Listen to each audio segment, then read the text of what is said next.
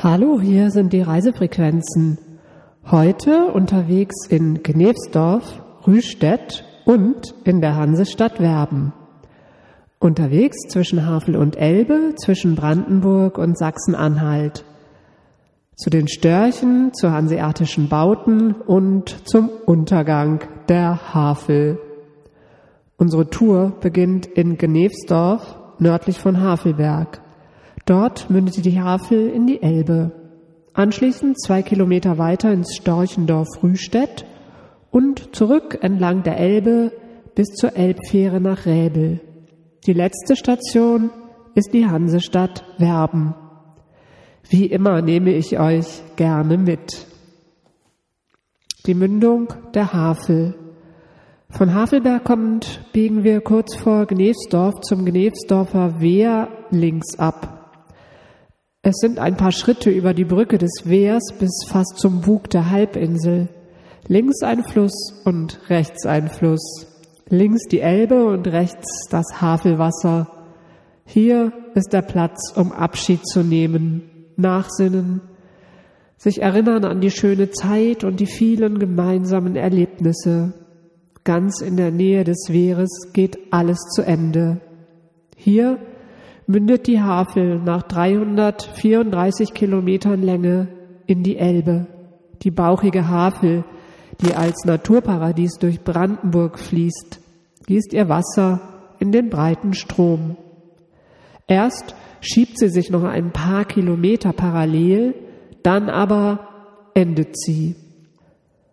Genauer gesagt mündet in Gnevsdorf der 1900 56 fertiggestellte Havel-Vorfluter in die Elbe.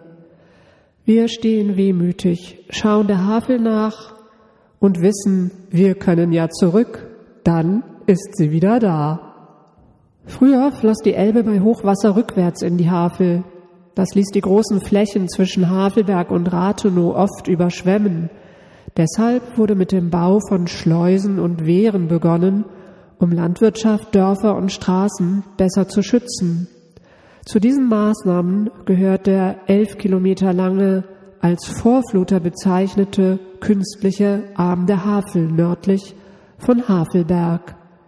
Vier Wehre und Schleusen sind auf seiner Strecke bei Quitzöbel, Neuwerben, Knefsdorf und bei Havelberg. Das alles wurde notwendig, weil sich Elbe und Havel so unterschiedlich benehmen. Während die Havel gemütlich mit vier Zentimeter Gefälle dahin fließt, eilt die Elbe mit 15. Bei Hochwasser, und wir erinnern uns an dramatische Bilder der letzten Jahre, drängt die Elbe in die flache Havel. Im tiefen Umland blieb das Wasser dann oft bis zum Sommer stehen, und die Folge waren enorme Ernteschäden. Der Vorfluter stoppt diese Überflutungen. Dazu werden bei drohendem Elbehochwasser die Wehre geschlossen, die Abflüsse aus der Havel gedrosselt. Das heißt mehr Wasser in der Havel zwischen Rathenow und Berlin, weniger zwischen Rathenow und Havelberg. Damit ist dieser Abschnitt entlastet. Beruhigt sich die Elbe, ist auch die Havel wieder glücklich. Wir schauen uns das für seine Zeit modern gestaltete Wehr an und senden der Havel eine letzte Flaschenpost mit einer Nachricht an die Nordsee.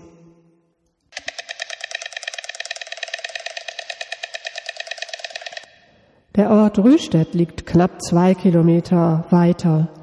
Schon bei der Ankunft hören wir das Geklapper. Wir schauen uns ein wenig um und sehen schnell den fotogensten Platz am alten Wasserturm.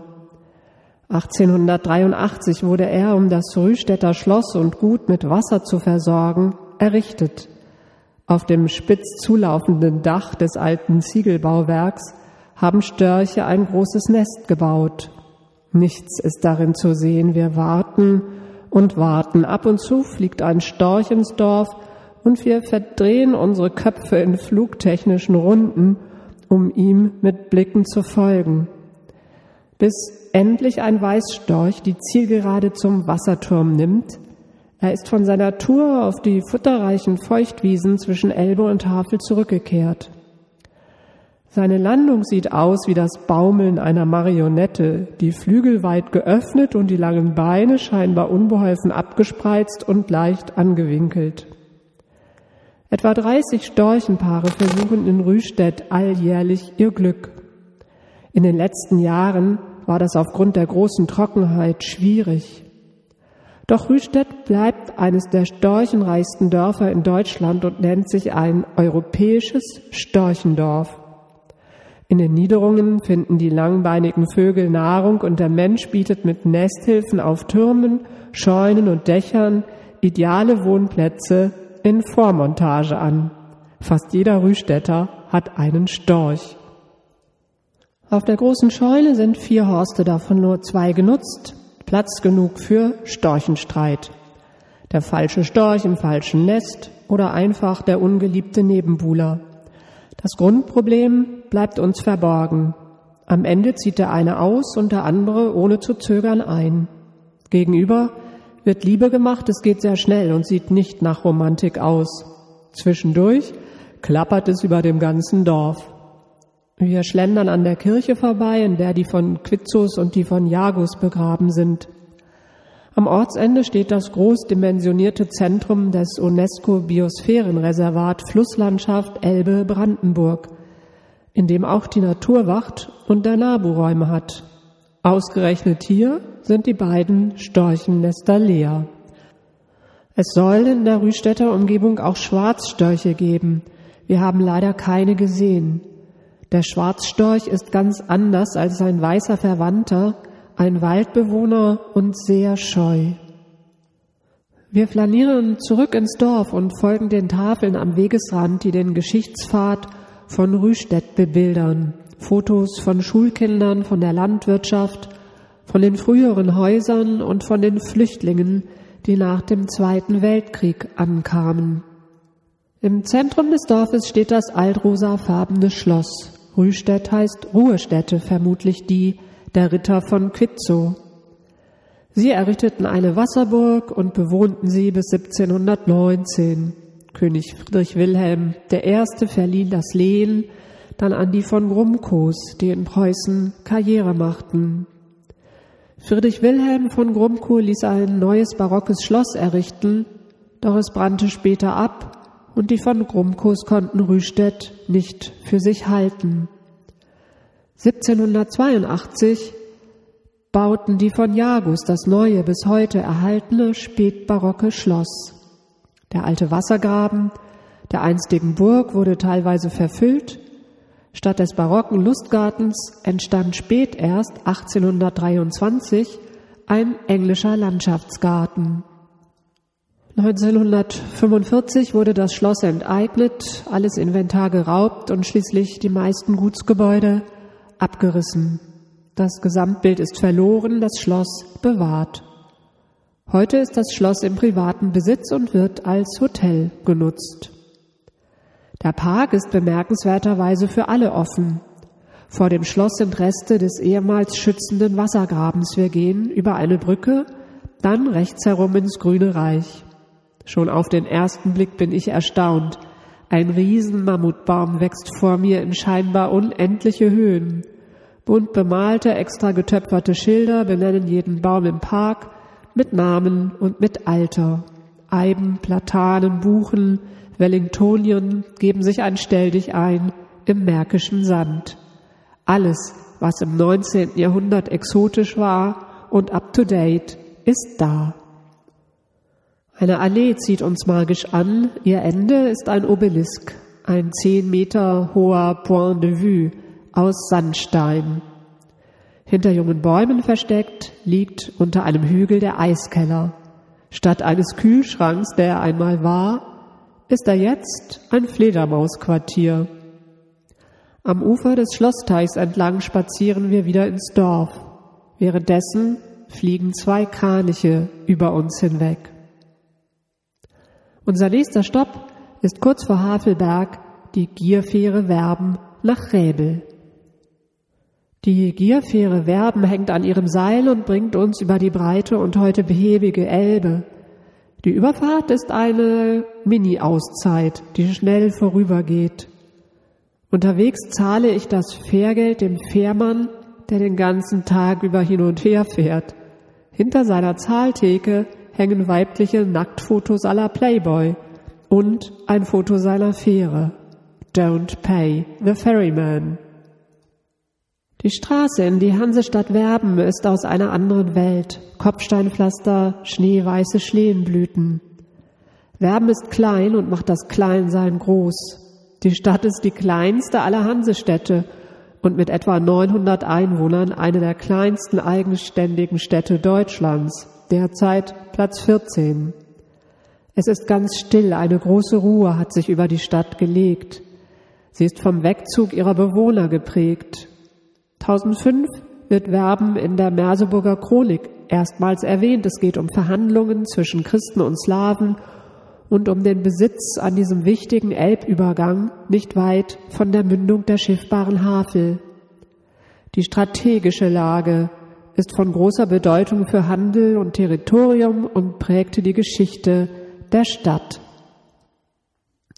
1300 58 tritt Werben in den Bund der Hanse und gut 130 Jahre später ist die stolze Hansezeit vorbei. Ausgerechnet ein Bierkrieg bereitet 1488 das Ende und der Grund dafür lag in Berlin. Weil das neue Schloss der brandenburgischen Kurfürsten in Berlin viel teurer wurde, als die kurfürstliche Schatulle es erlaubte, musste eine neue Steuer her. Die Wahl fiel aufs Bier ein Grundnahrungsmittel der damaligen Zeit des schlechten Wassers. Kurzerhand wurde eine neue Biersteuer erhoben. Nur Ritter und Klöster waren von der Abgabe befreit, sofern sie für den Eigenbedarf brauten. Der Erlass des Kurfürsten war so angelegt, dass der Biertrinker zahlte. Auf diese neue Steuer folgte der Aufstand der altmärkischen Städte. Das Ende war die blutige Niederschlagung der Revolte, kräftige Strafzahlungen und der Verlust aller Privilegien der Hanse für Werben. Wir sitzen auf einer Bank, die auf dem Marktplatz steht, verspeisen unser Picknick und schauen auf den leeren Platz. Gegenüber ist das Rathaus. Der erste Stock stammt von 1793 und der zweite aus dem Jahre 1908. Im Erdgeschoss ist die Touristeninformation. Vor dem Rathaus steht die fünf Meter hohe König Gustav Adolf Säule aus Backstein mit vier Kugeln obenauf. Sie erinnert an den schwedischen König und an sein riesiges Heerlager während des Dreißigjährigen Krieges bei Werben. Am 11. Juli traf Gustav Adolf in Werben ein, nahm am 19. im Goldbeckschen Haus am Marktquartier und blieb bis zum 14.8. Zwischenzeitlich versuchten Tilly und Pappenheims Truppen, ihn vergeblich aus der Stadt an der Elbe zu vertreiben. In Werben errang Gustav Adolf nach 39 Niederlagen den ersten Sieg für die Protestanten. Ein Sieg auf Kosten der Einwohner. Wo früher Schwedens König wohnte, ist jetzt die Fleischerei. Direkt vor dem Rathaus steht eine Bushaltestelle und verdirbt den Fotoblick. Eine Frau geht langsam vorüber in der sonst Menschenleere. Ein Linienbus kommt und hält an der Bushaltestelle. Kurze Zeit später folgt ein zweiter. Er hält direkt vor unserer Bank. Kein Ausblick mehr auf das Nichts passieren. Schulkinder steigen aus, sechs, sieben, schwatzen und gehen in verschiedenen Richtungen weiter. Wir sind verwundert, dass es Schule gibt in diesem angespannten Lockdown.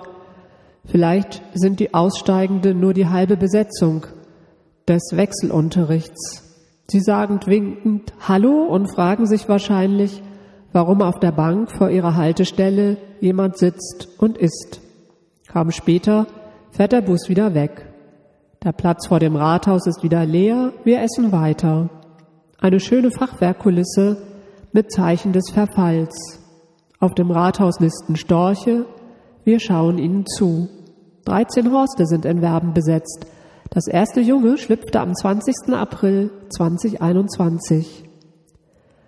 Wir fragen uns, wie es sich hier so lebt, ohne Industrie, ohne Bahnhof und mit immer weniger Leuten. Ein Auto hält direkt neben uns. Ein blonder Mann kurbelt die Scheibe runter. Ich hab euch schon in Rüstedt gesehen. Ihr interessiert euch für die Störche. Ich weiß ja einen guten Platz. Beim Elbtor. Einfach an der bunten Tür melden, falls ich euch nicht sowieso sehe. Wir sind perplex und freuen uns. Noch ein paar Minuten brauchen wir, packen unsere Thermoskanne und die leeren Tüten ein und gehen los. Eine Frau schaut aus dem Fenster. Es gibt jetzt uns zu sehen. Wie muss es gewesen sein, als hier noch viele Menschen wohnten, die Wagen durch die Straßen ratterten, Pferde und andere Tiere auf dem Kopfsteinpflaster unterwegs waren.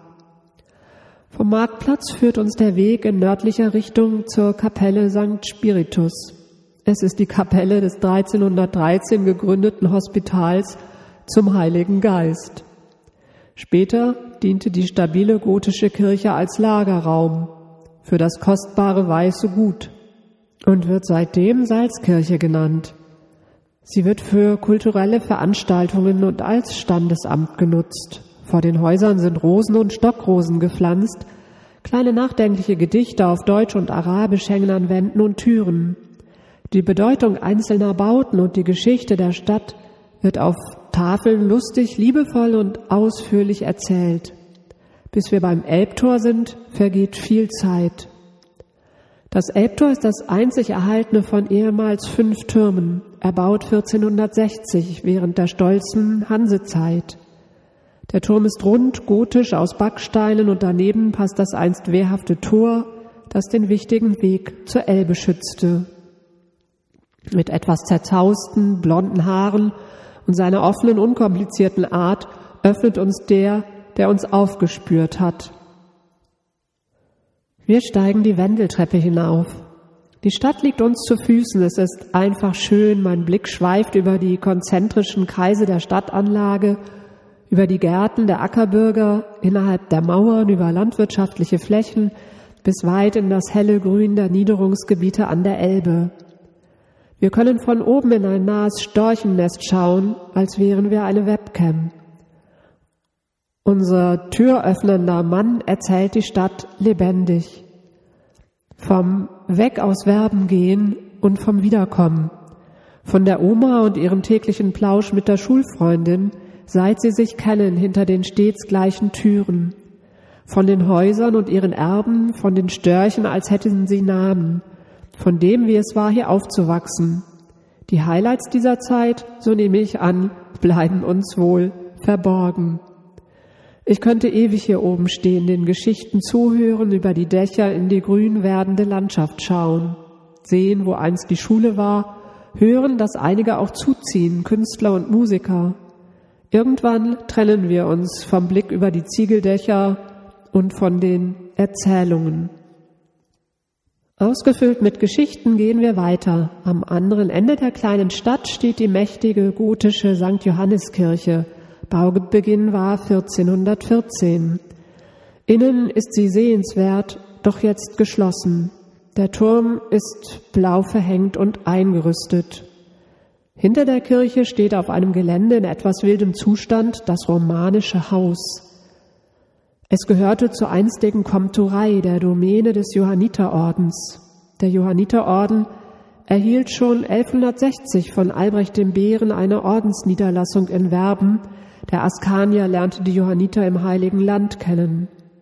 Das romanische Haus von 1180, auch Lamberti-Kapelle genannt, dieser unauffällige Bau aus Backsteinen ist der älteste Profanbau Norddeutschlands, zumindest einer der ältesten. Wir gehen am Café Lempel vorbei, das hoffentlich bald wieder öffnen darf. Die Hansestadt Werben wäre ein entspannter Ort, um einen Roman zu schreiben. Das waren die Reisefrequenzen heute zwischen Havel und Elbe, beim Wehr in Gnevsdorf, bei den Störchen in Rüstedt und in der Hansestadt Werben.